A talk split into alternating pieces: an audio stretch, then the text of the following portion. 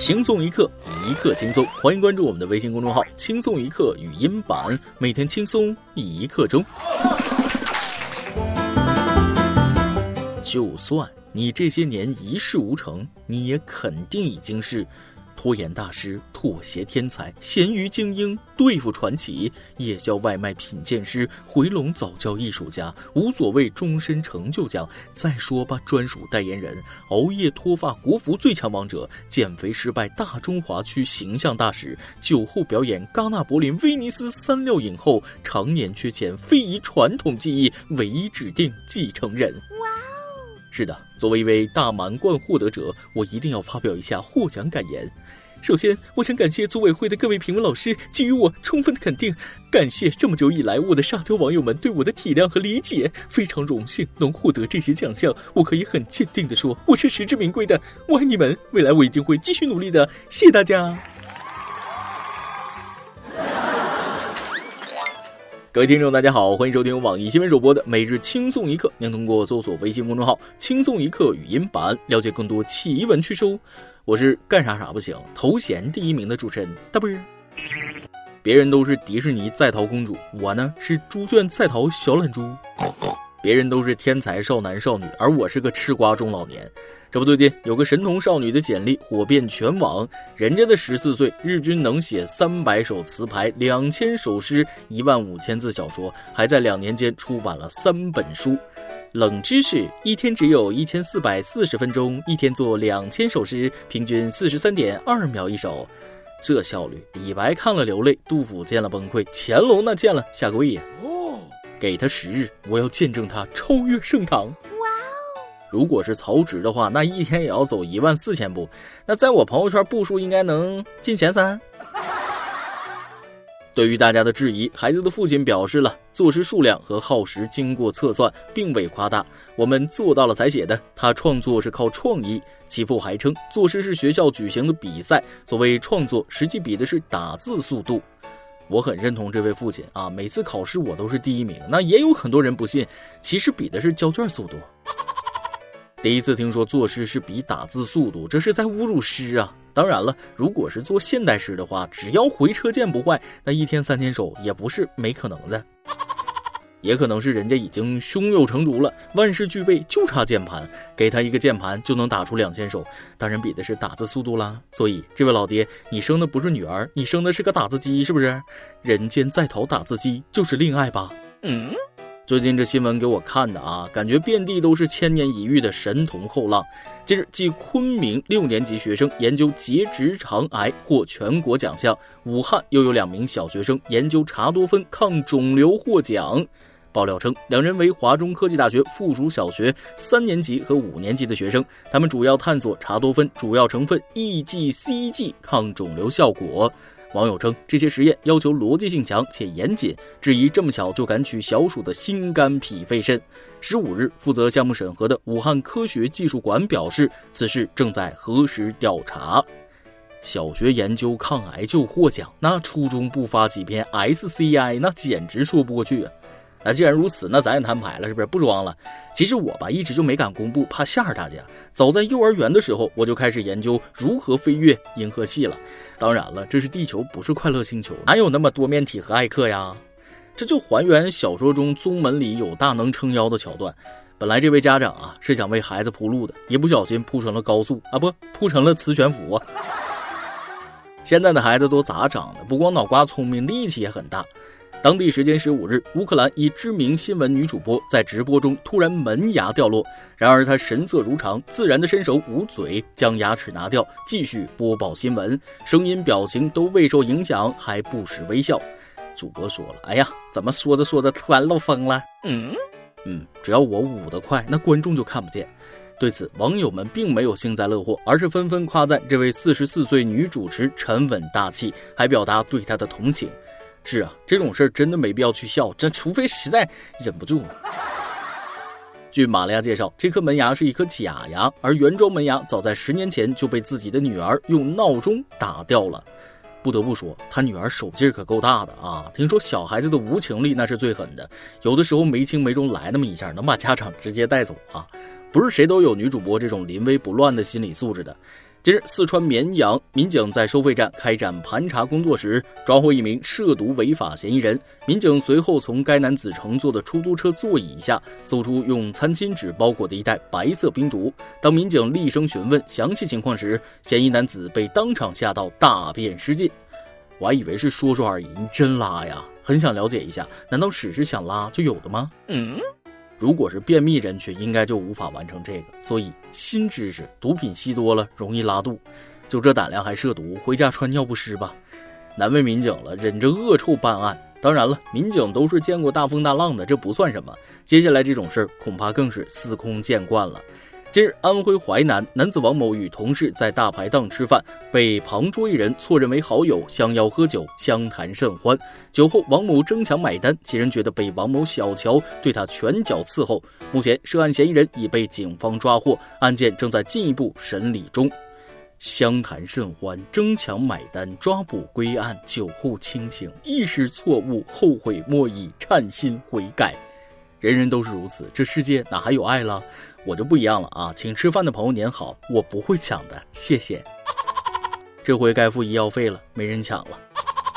你永远不知道人类吃饱了会做出什么事儿来啊！相比之下，这位五天没吃的小伙简直太惨了。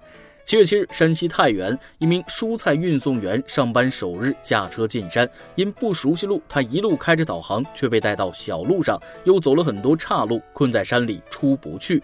救援队出动六架无人机，于十二日将男子救出。期间他没吃东西，靠喝雨水挺了过来。被救援队找到的瞬间，男子哭了，猛男落泪，流下了不争气的泪水。这就是现实版的绝地求生啊！还得感谢这几天老下雨，要是晴天，那就没有这么幸运了。接下来说说这个导航吧，这什么导航啊？管导进去不管导出来，这是山西啊，这又不是重庆。你就说是哪个导航吧，我一定不用它。话说，你有被导航带迷路的经历吗？想必经历了这五天的绝地求生，小伙子对生命会有新的感悟啊！昨天我感觉身体有点不适，去医院看病，一位广东本地口音的医生用蹩脚的普通话直接问我：“你有理由死吗？还是没有理由死？”顿时我一下子就陷入了沉思啊！人生各种场景那一幕幕，哎呀，涌上眼前，人生价值、生命意义、感情牵挂、未完心愿。于是我坚定地回答：“没有留死。”医生听到我的回答，提笔飞快地在病历上写着：“没有旅游史。”接下来还是送货司机的故事。七月十四日，辽宁沈阳新民梁山镇附近，一辆大货车后车厢燃起大火，火势凶猛，冒出浓烟。起火的时候，附近就是加油站，情况十分危急。而且这里处于乡镇的闹市区，一旦发生爆炸，情况很严重。司机在自救不能完成的情况下，开启火车冲出乡镇，一路狂奔数公里，开到没人地方肖家窝堡附近的道边，避免了人员伤亡。随后消防赶到现场将火扑灭。司机说了，说起来你可能不信，劳资开过火车。勇者无惧，大爱无边，向平凡生活中的英雄人物致敬。今天你来啊榜，跟天榜咱们上期问了，你曾经为了买什么东西而疯狂攒钱呢？云村网友双目三撇念个斌说了，为了帮前女友还助学贷款，使劲攒钱，钱攒够了，人也走了。后来我用攒的钱付了个小汽车的首付，从此还上了车贷。这种发生了但与当前决策无关的费用，就叫沉没成本。你看，你就是一个沉没成本转化的成功例子。小伙子要开心一些啊，之后要更努力啊。云村网友简木说了：“为了陪曾经的女朋友疯狂攒钱，后来人走了，钱没了。和上面的朋友一对比，你更惨一些啊！不过付出过就也收获过吧，爱过，节哀兄弟啊！以后的钱多多犒劳自己。”每日一问，话说你有被导航带迷路的经历吗？是如何迷路的呢？家乡风物志获奖作品选灯。七月三号，我们发布了语音版粉丝群一周年的两个活动，随即收到了广大网友的积极投稿，各式各样的稿件呢，也让我感受到了来自各地的风情和美好。今天咱们就来分享一下家乡风物志活动中收到的稿件。这是一位来自江西南昌，昵称为软糖的朋友，他以写给从前的自己的一封信的形式，讲述了自己和家乡中几棵树的故事。咱们来听听看。小学的月月，你好，很久没有写信给谁了，没有回信的信件总是显得多余，还是你最靠得住。白天听起毛不易的时候，你就好像在我面前；而晚上月亮来看我，我想起你的时候，你就一分一秒也不耽误的出现在我的梦里。你是不是还记得我们小学的时候？那时候我们都在南昌学校的东南角有滑滑梯和一棵很大的枫杨树。你那时候多么喜欢那个滑梯呀！我们一起玩滑滑梯的时候，你总是坐在我前面。我那个时候也小，总是你还没有坐稳，就冲上前去抱着你。结果人有失蹄，我们都摔得四脚朝天。嗨呀，后来出于安全考虑，校长先生就把滑滑梯拆了。后来没什么玩的，我们就注意到了那棵树，那真是一棵很大很大的大树，树的外面还有一个好大好大的筐子框住了它。我们当时并不知道那是一棵什么树，班上的尖子生告诉我们，那是一棵榕树，因为树冠很大，必须是榕树，好吧？那是一棵樟树，因为我听说南昌就是玉章城，我们就一会儿叫它榕树，一会儿叫它樟树。虽然那个时候并不在乎它叫什么，但我们都还是很喜欢它的，对吧？对吧？你的个子在我们班最高，甚至我们班男同学也没有你高咧。我记得三年级的时候，有好几次玩捉迷藏，我明明都看到你了，但是你爬在筐子上面抱着树，我又爬不上去，碰不到你，我就好气哦。你可真是个小机灵鬼儿！我现在一米七几，我们现在要是再回去玩捉迷藏，你这招绝对不好使了。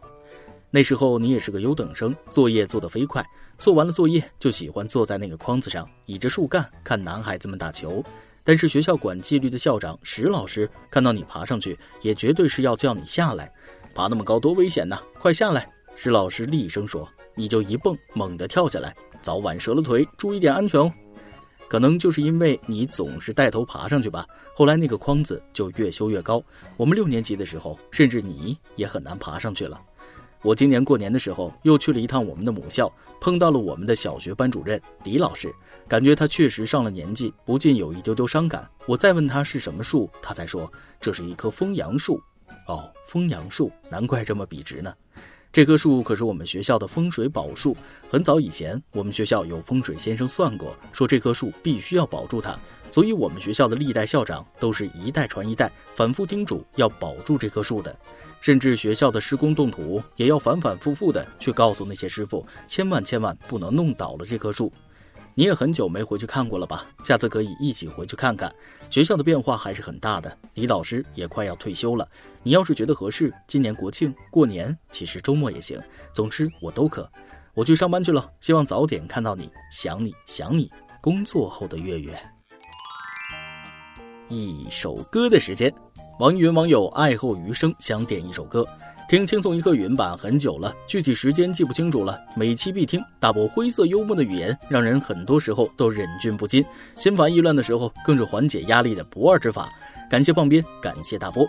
而立之年的我们，本以为生活也就这样了。一个偶然的机会遇到了那个他，他自然而然所表现出来的修养、素质以及文化底蕴，深深地吸引了我。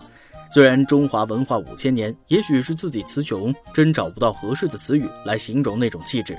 如果真的要用一句话来概括的话，我只能说喜欢在一起的那种感觉。感谢在还有点青春的年纪遇到了你，山河辽阔，人间烟火，无疑是你，无一不是你。我一直觉得啊，我们所有人都在路上，可能有时候磕磕绊绊多一些，但后面的山重水复、柳暗花明也一定会出现。祝福你遇到了深爱并愿意一起走下余生旅途的人，也希望我能够给你们带来更多的快乐，是不是？这首《终于等到你》送给你们，祝你们在这个夏天更甜一点。以后拉上女朋友来听轻松一刻，哈。以上就是今天的网易轻松一刻，有电台主播讲当地原汁原味的方言播轻松一刻，并在网易和地方电台同步播出吗？请联系每日轻松一刻工作室，将您的简介和录音小样发送至 i love 曲艺 at 幺六三点 com。老规矩，祝大家都能头发浓密，睡眠良好，情绪稳定，财富自由。我是嘚儿，咱们下期再会。北北。到了某个年纪，你就会知道，一个人的日子真的难熬。渐渐开始尝到孤单的味道，时间在敲打着你的骄